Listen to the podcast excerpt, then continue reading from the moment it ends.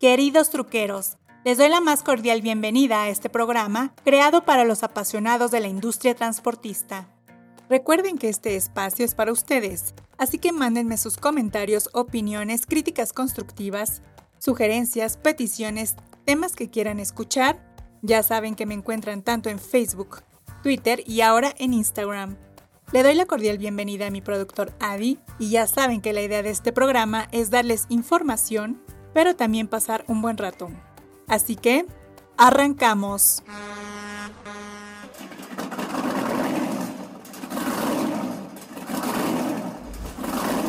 Bienvenidos al podcast número uno dedicado a todos los apasionados del transporte, La Trocker, donde encontrarás todo aquello relacionado con la industria del autotransporte. Esto es La Trocker.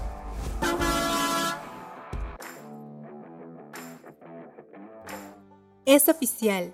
La Cámara Nacional del Autotransporte de Carga tiene nuevo presidente nacional. Se trata del ingeniero José Ramón Medrano Ibarra, quien rindió protesta el pasado 24 de septiembre durante la Asamblea General Extraordinaria celebrada en la Convención de Canacar 2021 en Cancún, Quintana Roo. En conferencia privada habló con la prensa acerca de sus objetivos. Para conocer más acerca de la gestión del ingeniero Medrano, vamos directo a la entrevista. Esta es la entrevista. Respecto a su inicio de gestión y futuras acciones, dijo, yo vengo con la mentalidad de que termino en marzo.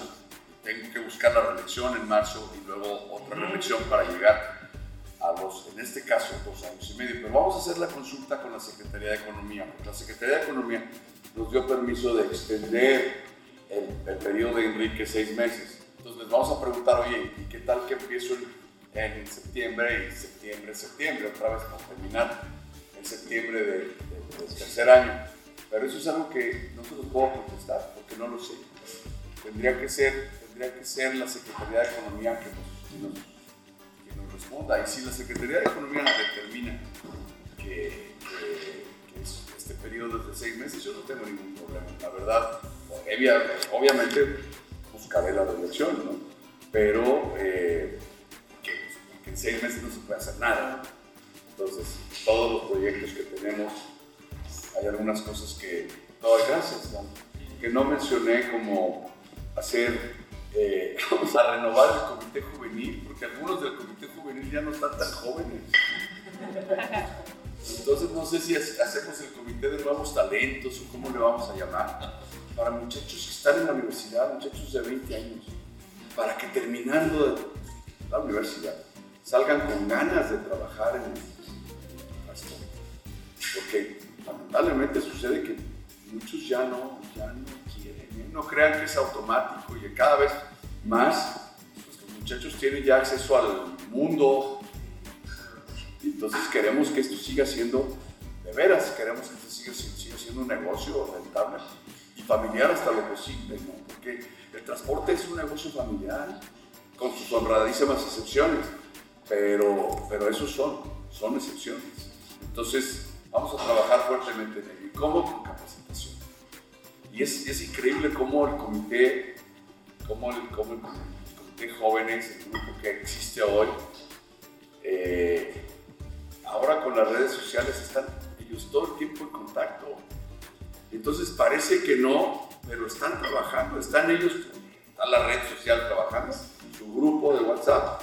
Y, y bueno, pues me da un enorme gusto de que cuando esto empezó, eh, no existía nada y hoy ya hay frutos, como Enrique lo dijo, pues ya tenemos, tenemos delegados, varios delegados, ¿sí? Y alguno de ellos, yo no sé cuándo, seguramente va a ser el presidente de Canacar. Y al, rato tal vez tengamos un presidente de Canacar de, 40 años o de 50 años. No tiene por qué ser un, ya un grupo como yo. Pero por otro lado, bueno, hay que reconocer que es, una actividad que cada vez requiere más y más y más tiempo y dedicación. Entonces, pues una persona con más edad, ya ha pasado su ciclo productivo, ¿cuál es mi caso? Yo, yo dejé la administración en enero del año pasado en manos de mi hijo. Y luego pues, se vino la pandemia y encerrado, pues juntas por Zoom y participación en el Consejo de Administración y cada vez el, proceso de, del paso de, la, paso de la estafeta. Y hoy por hoy, ya después de que ha pasado todo este tiempo, total y completamente la empresa la maneja. Yo tengo funciones definidas en el Consejo de Administración, pero se limitan al mínimo y casi todas, es más, todas por su Todas son ya, ahora, ahora sí, en el, tema de la empresa yo solamente teletrabajo. Tengo, es más, no voy a la empresa. Me doy mi vuelta de vez en cuando y la verdad tengo mi oficina ahí, pero pues ya que la usen de bodega, porque ya la verdad ya no, tengo para qué parar. Referente a las necesidades de la Cámara, expresó. Es muy importante contar con ustedes para, para que ustedes le digan al público en general que nosotros somos una gran industria que mueve al país. Nosotros movemos al país. ¿Sí?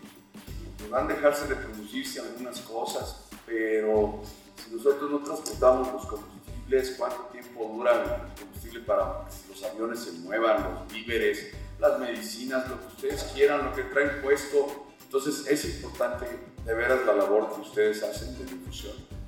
Y yo he visto ya que en algunos medios están, están platicando historias muy humanas de operadores. Todo, todo mundo tenemos operadores con historias humanas. Los operadores, los operadores son el eje central de mi gestión. Si no hay operadores, no hay transporte. Y no solamente los operadores, porque luego pensamos solamente en el que maneja el camión. Y la mamá que está en la casa haciéndose cargo de los hijos, haciendo funciones de mamá y papá al mismo tiempo, siendo el apoyo y el soporte de su marido, son muy, muy importantes. Es la familia, es la familia del operador. Entonces, realmente yo les, reconozco a la, gente que yo tengo en nivel particular en la empresa nuestra, pero en todos los operadores de toda la República, ellos de veras, de veras son los que hacen la chamba. Es una chamba bien sufrida. A ver, ¿quién se avienta a estar todas las semanas, una semana completa sin ver a su familia, regresar, verlas por un rato y inclusive muchas veces cansado, cansado, robarle momentos de su descanso a, ver a sus chiquitos que, que, ven crecer. Si yo veo a mis hijos, que digo, ¿cuándo se me hicieron viejos? ¿Así? Y bueno, pues más o menos ahí estaba yo también viajaba y todo, pero, pero los operadores no se diga, o sea, se les va la vida en esto. Ellos son los verdaderos héroes en el campo y no nos hemos rajado nunca. En favor de los operadores, la línea sería la siguiente. Bueno, nosotros tenemos que ser muy conscientes de que la retribución económica es importante para cualquier persona. Nosotros no podemos recomendarle a ninguno de nuestros asociados, págales esto, no podemos recomendarle a nuestros asociados, cobra esto. en ese sentido, somos muy rectos en el lineamiento que la misma ley nos marca. Entonces, yo creo sinceramente que ante la competencia internacional, eventualmente los que están rezagados en, la retribución económica sus trabajadores van a tener que alinearse por pura fuerza del mercado. O sea, es una fuerza natural del mercado. Nosotros de veras queremos que los operadores vivan mejor. El dinero es importante, pero no lo es todo. Nosotros tenemos que hacer como empresarios nuestro trabajo para tratar a para Dios de una manera digna.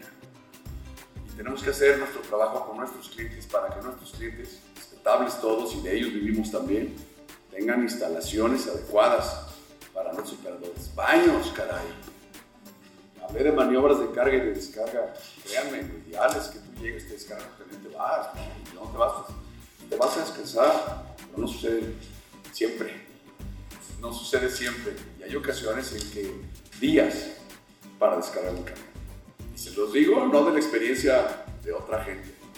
Hay que trabajar, gracias a Dios, creo que con el diálogo, con la comunicación con nuestros clientes. Y lo he platicado con Alex Tyson. ¿eh? Y Alex Tyson está de acuerdo conmigo en que hay mucho que hacer. Que Alex Tyson ahora sí que está aquí en representación de mis clientes.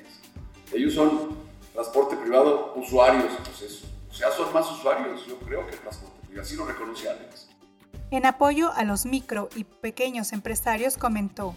Bueno, ya empezamos. Ustedes ya se dieron cuenta eh, el trabajo que hemos venido haciendo con las armadoras para llevarles, hacerles accesibles créditos, que a final de cuentas es un ganar-ganar para todos, porque nosotros vamos a vender un camión con 4, 5, 6 años y ese camión va a venir a sacar de la carretera un vehículo que pueda tener 18 o 15 años. Entonces, ¿y cómo? ¿Qué faltaba? Pues un intermediario financiero. Y los, los, los, las armadoras están puestas para entrarle al financiamiento del de segundo cliente. Ya, ya, lo, ya lo platicamos con un par de ellas, una de ellas es la testiguada, hubo otra que lo anunció inclusive también. Entonces, creo que ahí este, es el primer paso para, para avanzar en este sentido. Capacitación. Vamos a hacer la capacitación accesible pues, a los más pequeños. Promover la asociación entre ellos. La unión hace la fuerza. Y hacer un grupo de chiquitos ya no son tan chiquitos ante los, ante los proveedores, ante los clientes. Eso nosotros lo promovemos y ya tenemos experiencias muy positivas en ese sentido. En cuanto a la Carta Porte, reiteró. Nosotros estamos pidiendo al gobierno que abra la mesa de negociación. Nosotros creemos que no, no está listo el tema todavía para aplicar. Nosotros, como lo dije hace rato, vamos con las autoridades para combatir la informalidad. Queremos lo mismo y queremos, queremos que el complemento de Carta de Porte, si llega y llega para quedarse, hombre caray, bienvenido pero hay que hacerlo accesible, hay que hacerlo funcional técnicamente. Hay muchas cosas que todavía no se han pulido. Y ahí es donde nosotros necesitamos, no nos oponemos al complemento Lo único que queremos es que nos hagan fácil la vida para poderlo aplicar, que nos lo hagan aplicable. Eso es lo que, se, lo que queremos. Lo más urgente para atacar sería la inseguridad, la informalidad, y en el tercero tengo por ahí un empate técnico. Yo, yo creo que tenemos que trabajar en la productividad.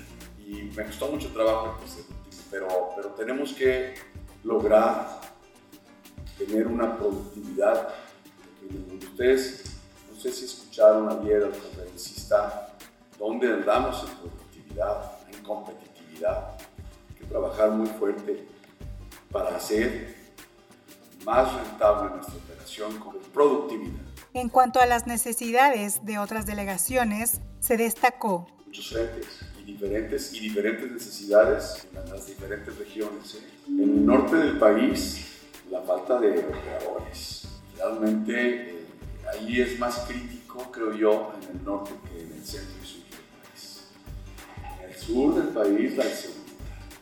El tema de la inseguridad es tremendo entonces, pues sí, cambia, cambia dependiendo de dónde estés la, el problema. Sí. Pero, pues hoy, hoy, hay que atacarlos todos. Hay que atacarlos todos con diferentes frentes. Básicamente, me piden que nosotros platiquemos con las autoridades para que las autoridades tengan acciones concretas que conlleven a disminuir más el problema de seguridad que el problema de seguridad se está atacando. Nosotros reconocemos del gobierno que ellos no están de, con los brazos cruzados. Somos, tenemos información diaria de lo que el gobierno está haciendo con el tema de seguridad, pero no es suficiente. Hay que pegarle, pegarle y pegarle y pegarle todos los días. Las acciones a tomar para el hombre camión serían las siguientes. Nosotros como Cámara representamos los intereses de todos los transportistas mexicanos de todos. Nosotros no somos, no somos ni el club de los grandotes, ni nada que se le parezca. Yo estoy aquí para defender a todos los mexicanos, incluyendo a los chiquitos, incluyendo a los medianos y incluyendo a los grandotes. ¿Sí? A mí nada me daría más gusto que encontrarme un día un camión en la carretera que trajera el logo de Conatram y el de Canacara a un lado. No tengo ningún problema. Así como hay asociaciones locales, bienvenidas. Hay asociaciones locales en Juárez, hay asociaciones locales en Córdoba, hay asociaciones locales en Nuevo Laredo, bienvenidas. Cada quien en su diferente ámbito, con la trampa, ha, defendido la bandera del hombre camión. Yo también la defiendo. Y quiero decirles que el señor Dip es mi amigo, es mi amigo y con él he tenido pláticas muy serias. Y le digo, a ver Elías, ¿no queremos lo mismo? Pues sí, queremos lo mismo. Ah, bueno, tú tienes tu estilo, yo tendré el mío, pero queremos lo mismo. Y respecto a la formalidad de las empresas, enfatizó esto. Miren, nosotros buscamos la formalidad. El gobierno también la quiere, ¿sí? Yo no puedo decir si la informalidad se da en los grandotes, en los chiquitos o en los medianos. Yo no voy a defender ninguna causa que no esté dentro de los límites de la formalidad. Si los, los, las leyes y reglas de este país dicen tantos pesos, tantos pesos, y pesos de peso y dimensiones, para acabar con todo eso, de esos pesos, a esos pesos me refiero. Entonces, si los, si los chiquitos están dispuestos a entrarle al, tema de la formalidad en todos los sentidos, evidentemente yo no voy a defender a nadie, a nadie que consuma guachicón. No, no me interesa, no es mi causa. Al contrario, ese me hace la competencia de una manera desleal. Los chiquitos, bienvenidos los chiquitos. Bienvenidos los chiquitos. Realmente, miren, tenemos ya casos de éxito, de afiliación de mi pymes. ¿eh? Tijuana es un súper caso. Claro que es muy diferente la situación de Tijuana que la situación de Veracruz. Y les voy a decir por qué. Porque Tijuana y Juárez, pues muchos de ellos viven del transporte transfronterizo. ¿sí? Bueno, me da un orgullo enorme decir que ya hay una asociación de mujeres conductoras en, ¿cómo se llama? En Tijuana. En Tijuana. Tijuana, la amo. ¡Qué padre! ¡Qué bueno! Yo veo este país con unos índices de seguridad patrimonial y vial donde va a haber una gran cantidad de mujeres manejando en las carreteras y me, y me refiero a todas las carreteras. ¿Por qué? Porque eso es un país de primer mundo donde hay la seguridad, donde cualquier dama, ahora con las maravillas tecnológicas que son los camiones, pueden manejar igual o mejor que los hombres. Tengo experiencia de, otros países, Estados Unidos, amigos míos que dicen, ¿saben qué? Los tenemos de los dos, pero las mejores para manejar los camiones son las mujeres. Caray, hoy pues hay, hay operadoras de carretera. Pues es un talento desperdiciado. Necesitamos tener las mujeres en la carretera. ¿Cuándo van a estar en la carretera? Cuando existan las condiciones de seguridad patrimonial y vial. Y en donde yo pueda tener a mis trabajadoras de mi empresa, tengan, está mi camión, váyase, no les va a pasar nada, a eso tenemos que llegar. Hoy no estamos en ese nivel. Hoy. Amigos truqueros, no me resta más que darles las gracias por acompañarme en esta emisión y espero sigan muchas más. Síganme en redes sociales, tanto en Facebook, Twitter e Instagram. Ya saben que me encuentran como la Trocker. Escríbanme, los quiero leer, mándenme fotos y con gusto las comparto en la red. Muchas gracias a mi productor Adi y tendremos más información. Así que nos escuchamos en el próximo podcast. Me despido y recuerden que los quiere su amiga La Trucker. Hasta la próxima.